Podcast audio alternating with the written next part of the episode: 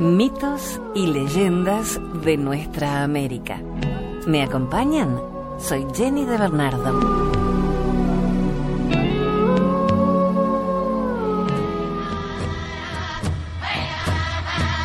Esta es una leyenda azteca y cuenta de los engaños de Tetzcatlipoca a Quetzalcoatl. La mitología cuenta que el odio y gran sentido de competencia entre Quetzalcoatl y Tezcatlipoca era notable. La diferencia de la naturaleza de estos dos dioses, el primero bondadoso, tranquilo e inocente, y el segundo todo lo contrario, llevaba a Tezcatlipoca a tramar todo tipo de argucias en contra del otro. El objetivo no solamente era dejarlo en ridículo o humillarlo, sino también quitarlo de en medio. De entre los muchos relatos que nos hablan de los engaños padecidos por Quetzalcoatl, merecen la pena tres, en los que aparecen su naturaleza, atributos y motivos de desaparición ante los suyos. Primer relato, descubriendo el horror. Quetzalcoatl bueno e inocente, se hallaba ocioso cuando se le apareció Tezcatiploca, diciéndole que llevaba una vida demasiado tranquila, que le hacía envejecer. No creyéndose las palabras que le decía el dios aparecido, le pidió una demostración, y fue entonces cuando Tezcatiploca sacó su espejo mágico, situándolo ante el rostro de Quetzalcoatl, quien, horrorizado, se dio cuenta que era realmente viejo y se sintió inservible. Entristecido y temeroso de que los suyos le vieran así, desapareció. Segundo relato, adornando al inocente. Hacía tiempo que Quetzalcoatl estaba desaparecido gracias a la humillación a que le había sometido Tezcatlipoca, pero éste deseaba humillarlo todavía más y para ello tenía que demostrar su poder.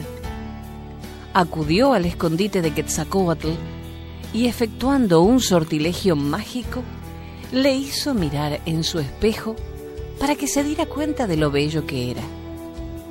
Quetzalcoatl desconfiaba, pues no quería volver a encontrarse con su rostro decrépito.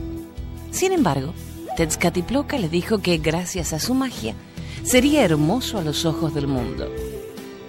Cuando Quetzalcoatl se miró al espejo, vio el rostro de un hombre hermoso, ataviado con un vestido adornado con las plumas multicolores de un extraño pájaro y coronado con un casco máscara azul que representaba una serpiente. Tras aquella visión, el dios bondadoso se convenció de que podía volver a presentarse en público. Y todo ello gracias al poder de Tezcatlipoca. Tercer relato, la borrachera de Pulque. Tezcatlipoca, no contento con haber humillado al dios de la bondad, haberlo apartado del mundo para luego reincorporarlo, deseaba un último ataque contra Quetzalcoatl. Un día, Tezcatlipoca, simulando concordia para con Quetzalcoatl, fue a visitarlo y le ofreció una copa de pulque que fue rechazada por este. Sin embargo, el dios maléfico insistió en que al menos lo probase. Quetzalcoatl accedió a introducir un dedo en la copa y así probar el licor. Le agradó tanto que bebió la copa de una sola vez y contento y relajado, mandó llamar a una de sus hermanas con la que se emborrachó y acabó yaciendo. Sus encuentros carnales se prolongaron por bastante tiempo, desatendiendo todas sus obligaciones, olvidándose de su pueblo, hasta que un día Tezcatlipoca rompió el hechizo y los hermanos tomaron conciencia de los pecados cometidos.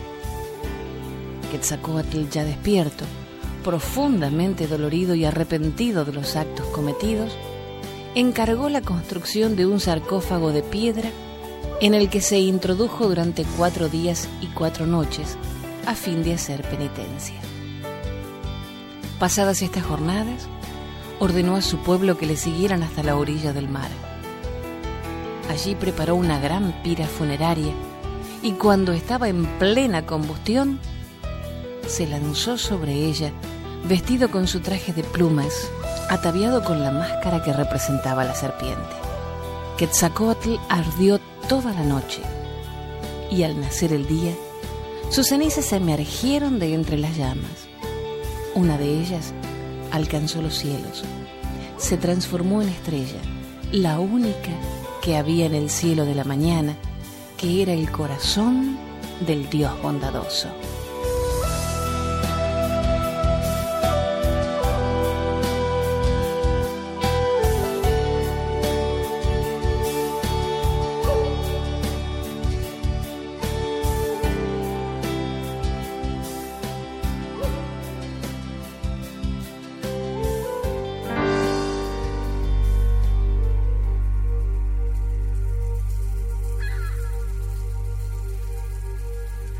El palo borracho.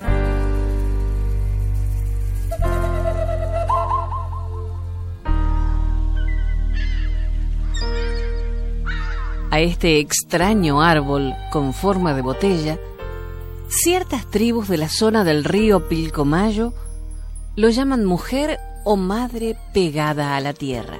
Y esto viene porque en una antigua tribu que vivía en la selva, había una jovencita muy linda, a la cual codiciaban todos los hombres. Pero ella solo amaba a un gran guerrero. Y se enamoraron profundamente, hasta que cierto día la tribu entró en guerra. Él partió a la contienda y ella quedó sola, prometiéndole amor eterno. Pasó mucho tiempo y los guerreros no volvían. Mucho tiempo después, se supo que ya no lo harían. Perdido su amor, la joven cerró todo sentimiento, pues la herida abierta en su corazón ya no podría sanar. Se negó a todo pretendiente. Una tarde, se internó en la selva entristecida para dejarse morir. Y así la encontraron unos cazadores que andaban por allí muerta en medio de unos yuyales. Al querer alzarla para llevar el cuerpo al pueblo, notaron asombrados que de sus brazos comenzaron a crecer ramas y que su cabeza se doblaba hacia el tronco. De sus dedos florecieron flores blancas. Los indios salieron aterrados hacia la aldea. Unos días después, se internaron los cazadores y un grupo más al interior de la selva y encontraron a la joven, que nada tenía de la muchacha, sino que era un robusto árbol cuyas flores blancas se habían tornado rosas. Comentan que esas flores blancas lo eran por las lágrimas de la India derramadas por la partida de su amado, y que se tornaban rosa por la sangre derramada por el valiente guerrero.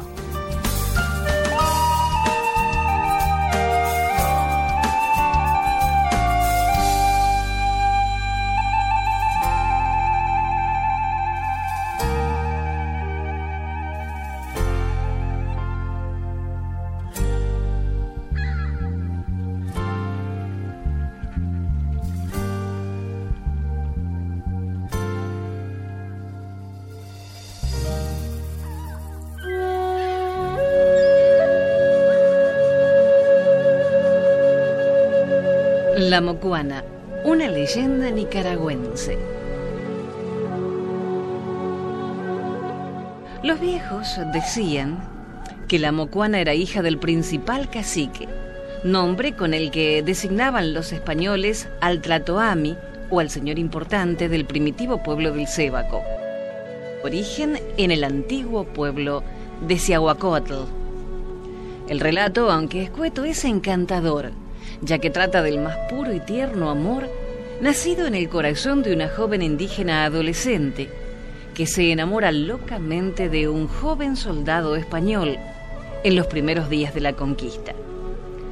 Haciendo alardes de galantería y caballerosidad, el malvado acosa insistentemente a la delicada mujer, colmándola de baratijas, haciéndole creer con finas y melosas palabras que la amaba.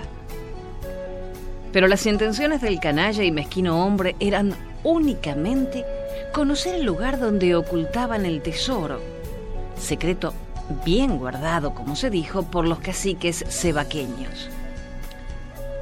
Un día de tantos, cuentan los ancianos, la tierna y dulce doncella sucumbe ante el asedio del infame y le confía además como prueba de amor el ansiado secreto y lo lleva a la cueva en donde guardaban el fabuloso tesoro. Fue ahí, en ese instante, que el malvado español demostró su falsedad. Al ver la inmensa fortuna acumulada en aquella oquedad, y puso al descubierto su malévolo plan. Enclaustrando en la gruta a la desdichada mujer, cargó con todo el oro, cayendo en un estado profundo de angustia, al grado de perder la razón, volviéndose una loca enfurecida.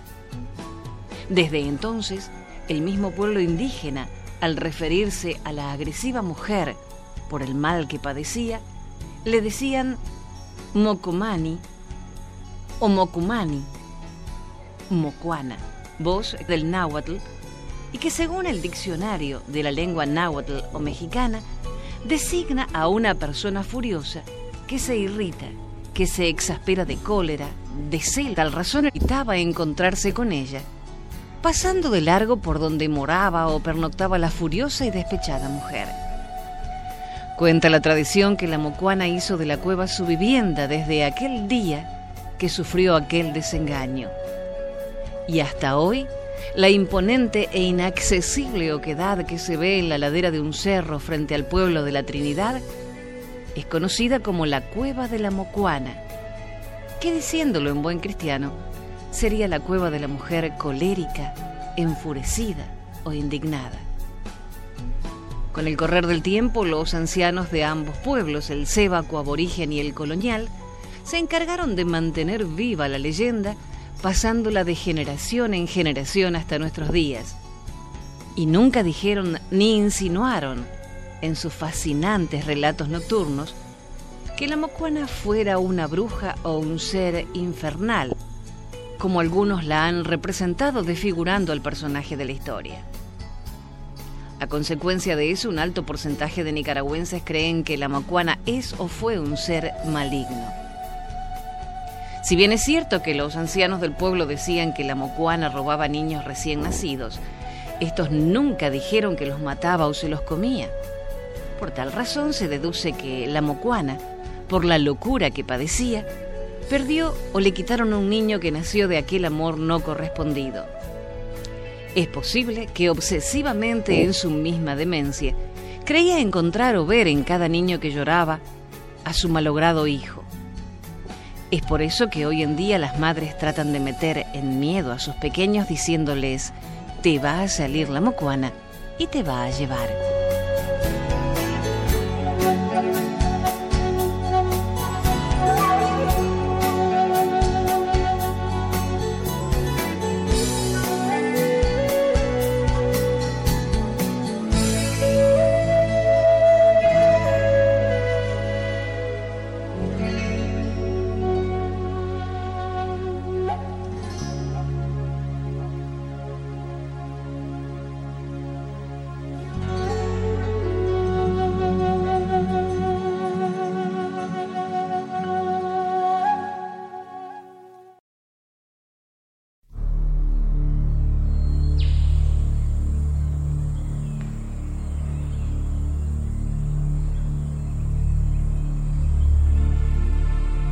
El Cacuy.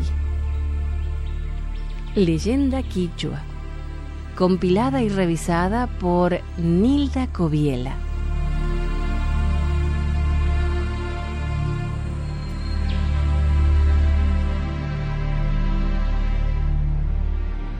Sonco y Huasca eran hermanos.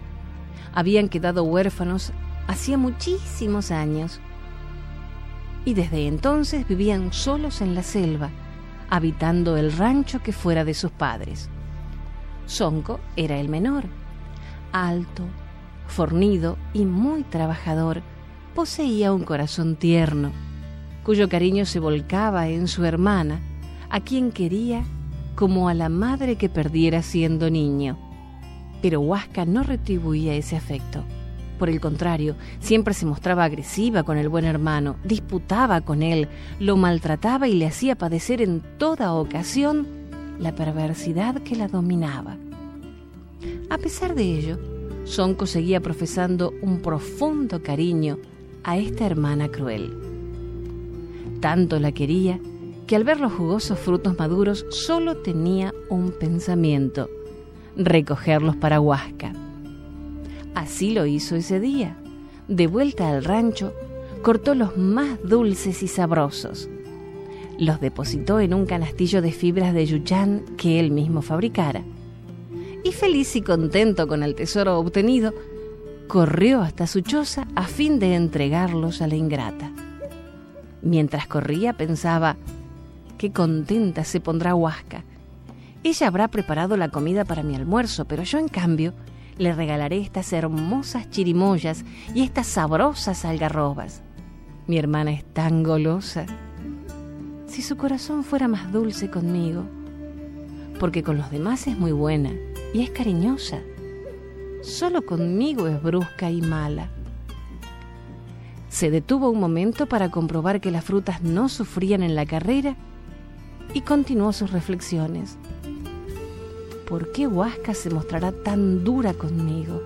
Pero no importa, yo conseguiré que me quiera. Con mi cariño lograré el de ella. Ilusionado por su fe, llegó a la choza. Al lado de esta había un telar rústico, con una manta de vivos colores empezada. Ello le demostró que Huasca había estado trabajando. Una canción muy suave llegó desde el interior del rancho. Era su hermana que cantaba. Alentado y gozoso al pensar en el regalo que le traía, llamó con voz dulce. Huasca, Huasca, hermanita. La linda doncella de piel cobriza apareció en la puerta de la choza. La canción se había apagado en sus labios y una mirada hosca cargada de rencor, acompañó sus palabras. Dirigiéndose a su hermano, le respondió en el más brusco de los tonos, ¿qué quieres? Sonco sufrió un desencanto.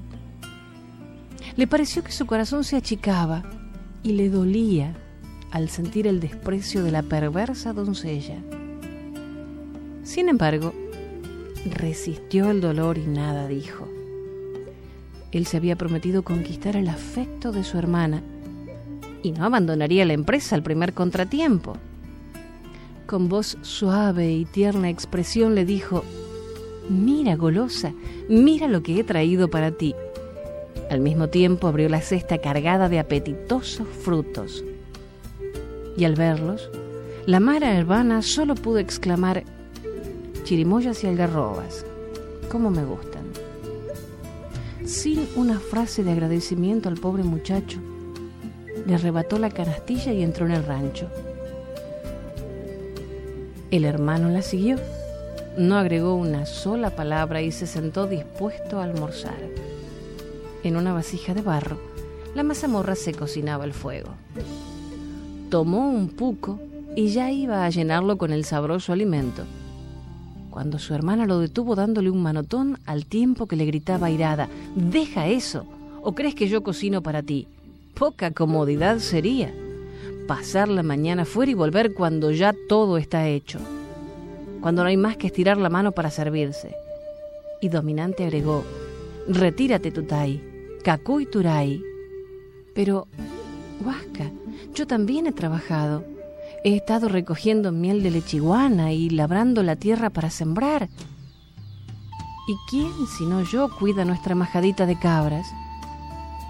Con el tono más humilde continuó, anda, sé razonable. Sírvame un poco de mazamorra y dame un trozo de patay. Ya he dicho que no. Si quieres comer, tú te lo has de preparar Esto es mío, Cacoy Turay, Cacoy Turay. Dame entonces unas chirimoyas de las que te traje, imploró el muchacho.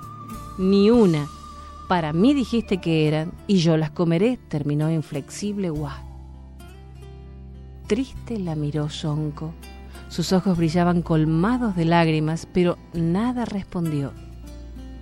Cabizbajo, salió del rancho. ¿Cómo era posible que su hermana le negara una porción de mazamorra o un trozo de patay cuando él trataba siempre de complacerla? ¿Por qué sería así su hermana? ¿Qué podría hacer él para corregirla? Sus esperanzas de dulcificar el corazón de la perversa iban perdiendo fuerza. Se sentía incapaz de continuar.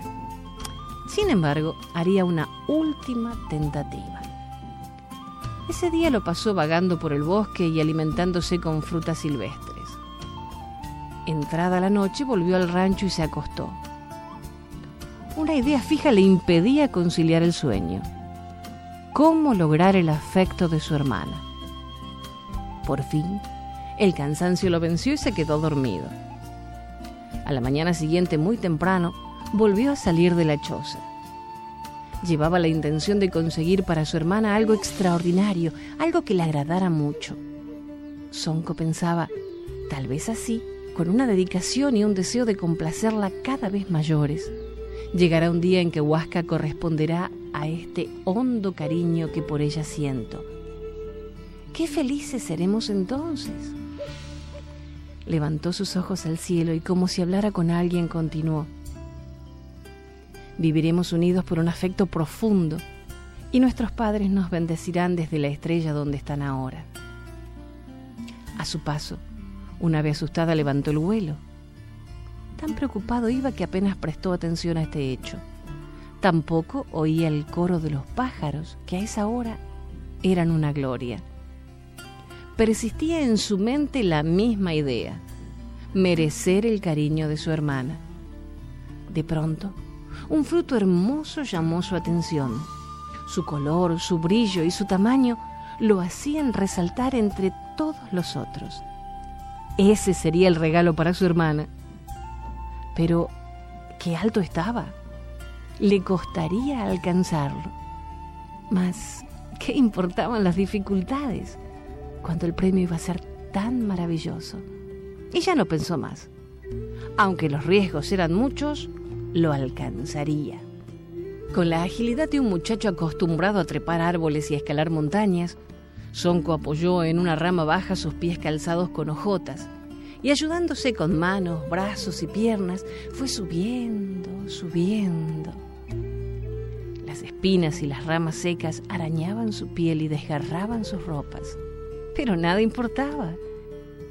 Lo esencial era llegar hasta el hermoso fruto que se ofrecía allá en lo alto.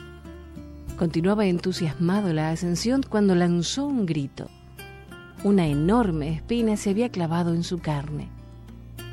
El dolor que le producía era tan intenso que no le permitía sostenerse con la mano herida. Trató de arrancarse la espina, pero fue en vano. La mano comenzó a hincharse y a tomar un feo color morado. Debía darse por vencido y abandonar la empresa. Resuelto ya, comenzó a descender. Una vez en tierra, observó la herida con atención. En un último esfuerzo arrancó la espina y la sangre brotó de la lastimadura. Se sintió desfallecer, su cabeza ardía y tenía la garganta seca. Con las fuerzas y la desesperación que le prestaba su estado, corrió a la casa. Su hermana sabía preparar un bálsamo con las hojas y las flores del molle. Ella lo curaría y le daría de beber. Ya le faltaba poco. Un último esfuerzo y llegaría a su rancho. De lejos, divisó a Huasca trabajando en el telar. Cuando estuvo delante le suplicó, Huasca, por favor, quise traerte un hermoso fruto que vi en el bosque y cuando ya creía alcanzarlo, una espina que se clavó en mi mano me impidió lograr mi deseo. Huasca, hermanita, sufro mucho y tengo sed. alcánzame un poco de agua. La hermana se levantó de inmediato, lo tomó de un brazo y lo ayudó a sentarse. Oh, Turay, ¿cómo tienes la mano? Yo te la curaré y traeré agua y miel para apagar tu sed. Así diciendo, corrió al interior del rancho y llevando en sus manos un cántaro de barro, fue una vertiente cercana para llenarlo con agua fresca. Sonco creía soñar. Mentira le parecía la dedicación de la hermana. Llegó a bendecir la espina que al herirlo le había permitido gozar del cariño y de los cuidados de su querida Huasca. Corriendo volvió la doncella. Con la carrera, el agua que llenaba el cántaro saltaba y caía al suelo, salpicando sus piernas desnudas. Entró al rancho para buscar un poco con miel con ambas manos ocupadas, se presentó ante Sonco. La ansiedad y el reconocimiento se pintaron en el rostro del hermano. Un dulce bienestar lo invadió al oír que Huasca le decía con dulzura, Pobre Turay, hermanito, ¿sufres? ¿Tienes sed? Aquí hay yacuchirí y miel en abundancia, ¿las ves? Hizo una pausa y cambiando de expresión, y con la voz ruda de otras veces agregó, pero no son para ti, prefiero dárselos a la tierra. Y al tiempo que ante los azorados ojos del muchacho volcaba el contenido de las dos vasijas, lanzando una carcajada estridente y burlona continuó, Anda tú, anda a la vertiente que allí el agua sobra, allí podrás tomar toda la que quieras. Esto bastó para que el cariño que sentía el muchacho se trocara en un odio intenso contra la perversa hermana.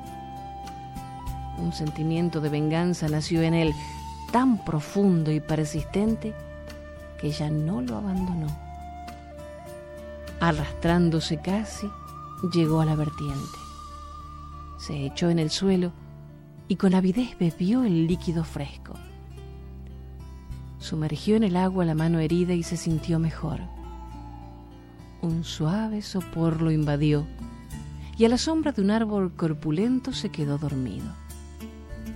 Cuando despertó, el sol se escondía tras los cerros vecinos. Se levantó y caminó unos pasos. El dolor de la herida persistía. Decidió ver a la curandera para pedirle algo que aliviara su mal y echó a andar en dirección a lo de la médica. El canto de los pájaros no se oía ya los rumores de la selva se habían apagado. Una estrella lejana brilló en el cielo. La media luz del crepúsculo, con reflejos rojos de incendio, iluminaba la paz de la tierra. Solo en el alma del pobre Turay rugía como una tormenta la venganza. Con cocimientos de hierbas y emplastos el muchacho curó. A los pocos días estuvo completamente bien cómo había cambiado Sonco. La mirada, antes tierna, era ahora hosca y dura. Su voz había perdido la dulzura de otros días. Callado y taciturno continuaba preparando sus planes. Un día, de vuelta del valle a donde llevara la majadita de cabras, se dirigió muy resuelto al rancho. Iba a poner en práctica su idea de venganza fingiendo sentimientos que ya no sentía, y con la misma voz de pasados días llamó a su hermana. Huasca, hermanita, he encontrado para ti algo que te va a dar un gran placer, golosa. ¿Qué es, Turay? Una colmena. Si te animas y me acompañas, toda la miel será para ti. La recogeremos y en varias vasijas las traeremos a casa. ¿Me acompañas? Sí, sí, enseguida.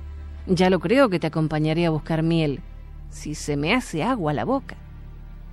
No olvides llevar un poncho para envolverte la cabeza. Ya sabes que las abejas no abandonan de buen grado la colmena y te picarán sin piedad. Muy preparados, se fueron los dos hermanos. Caminaron entre plantas hermosas de grandes hojas y perfumadas flores.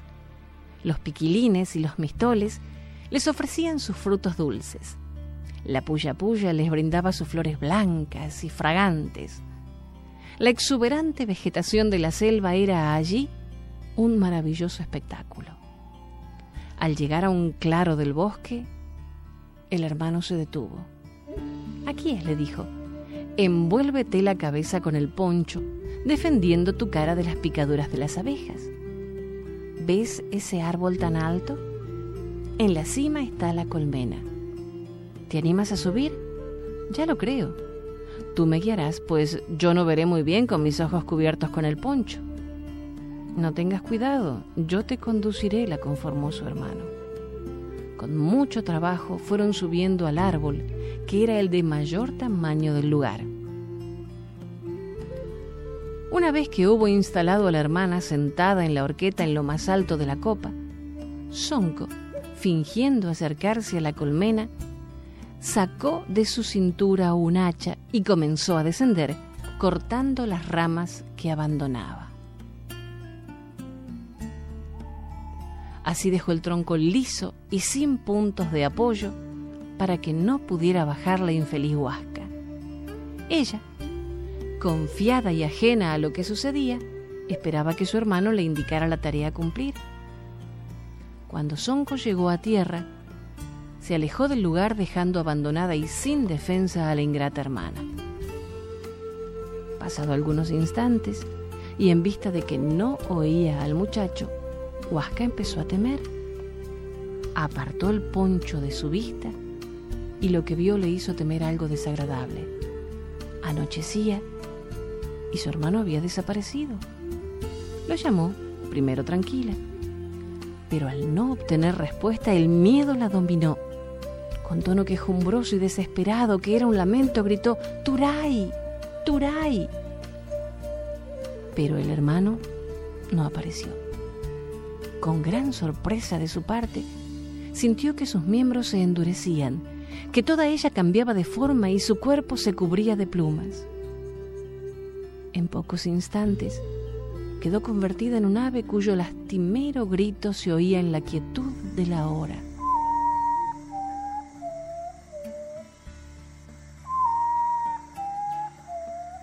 Y como recordando la orden que le daba de continuo, repetía,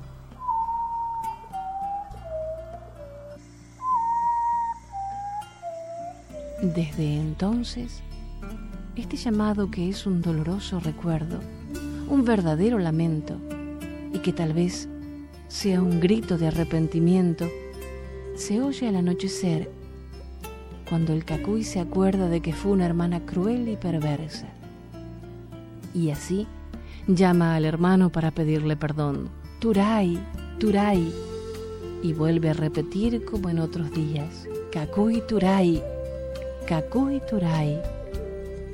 Los que al anochecer oyen el grito de esta ave se estremecen, pues creen escuchar el grito lastimero de una persona. Tal vez es su parecido con el gemido humano. El cacuy es un ave nocturna. Duerme durante el día escondida en algún árbol y aparece cuando el sol se esconde. Tiene un aspecto desagradable. Su cuello grueso y corto sostiene una cabeza chata en la que destacan unos ojos muy grandes y una boca enorme. Para posarse busca el extremo de las ramas secas. El color de la corteza es como del plumaje, pardo con mezcla de negro. Estirada sobre ellas parece una continuación de la misma rama. En esa forma trata de pasar inadvertida y fuera de la vista de los cazadores. Hace el nido en los huecos de los árboles con ramas pequeñas y recubre la parte interior con cerdas. Su canto es un grito quejumbroso y muy fuerte que se oye a gran distancia. Muchos lo confunden con el lamento de un ser humano. Esta forma de gritar Kakuy, Kakuy ha originado el nombre con que la designan los pueblos de habla quichua. Los guaraníes le llaman Urutaú en Argentina habita las zonas norte y nordeste. En Tucumán y Santiago del Estero se supone que su grito augura cambio de tiempo. En Catamarca Se tiene la creencia de que al gritar anuncia la proximidad de alguna colmena. Es un ave mágica. Se la llamó antiguamente cacó y luego cacuy por deformación. En Tucumán, entre los lules, tarpuí lyox. En el litoral, urutaú geimiene. Entre los jíbaros, aojó. Y en las tribus guaycurúes, nabopena ganaga. Sus distintas formas de pronunciación se deben a las diferentes lenguas aborígenes. Su nombre científico es Nictivius griseus cornutus. Esta leyenda fue extraída de la biblioteca Petaquita de Leyendas de Azucena Carranza y Leonor Lorda.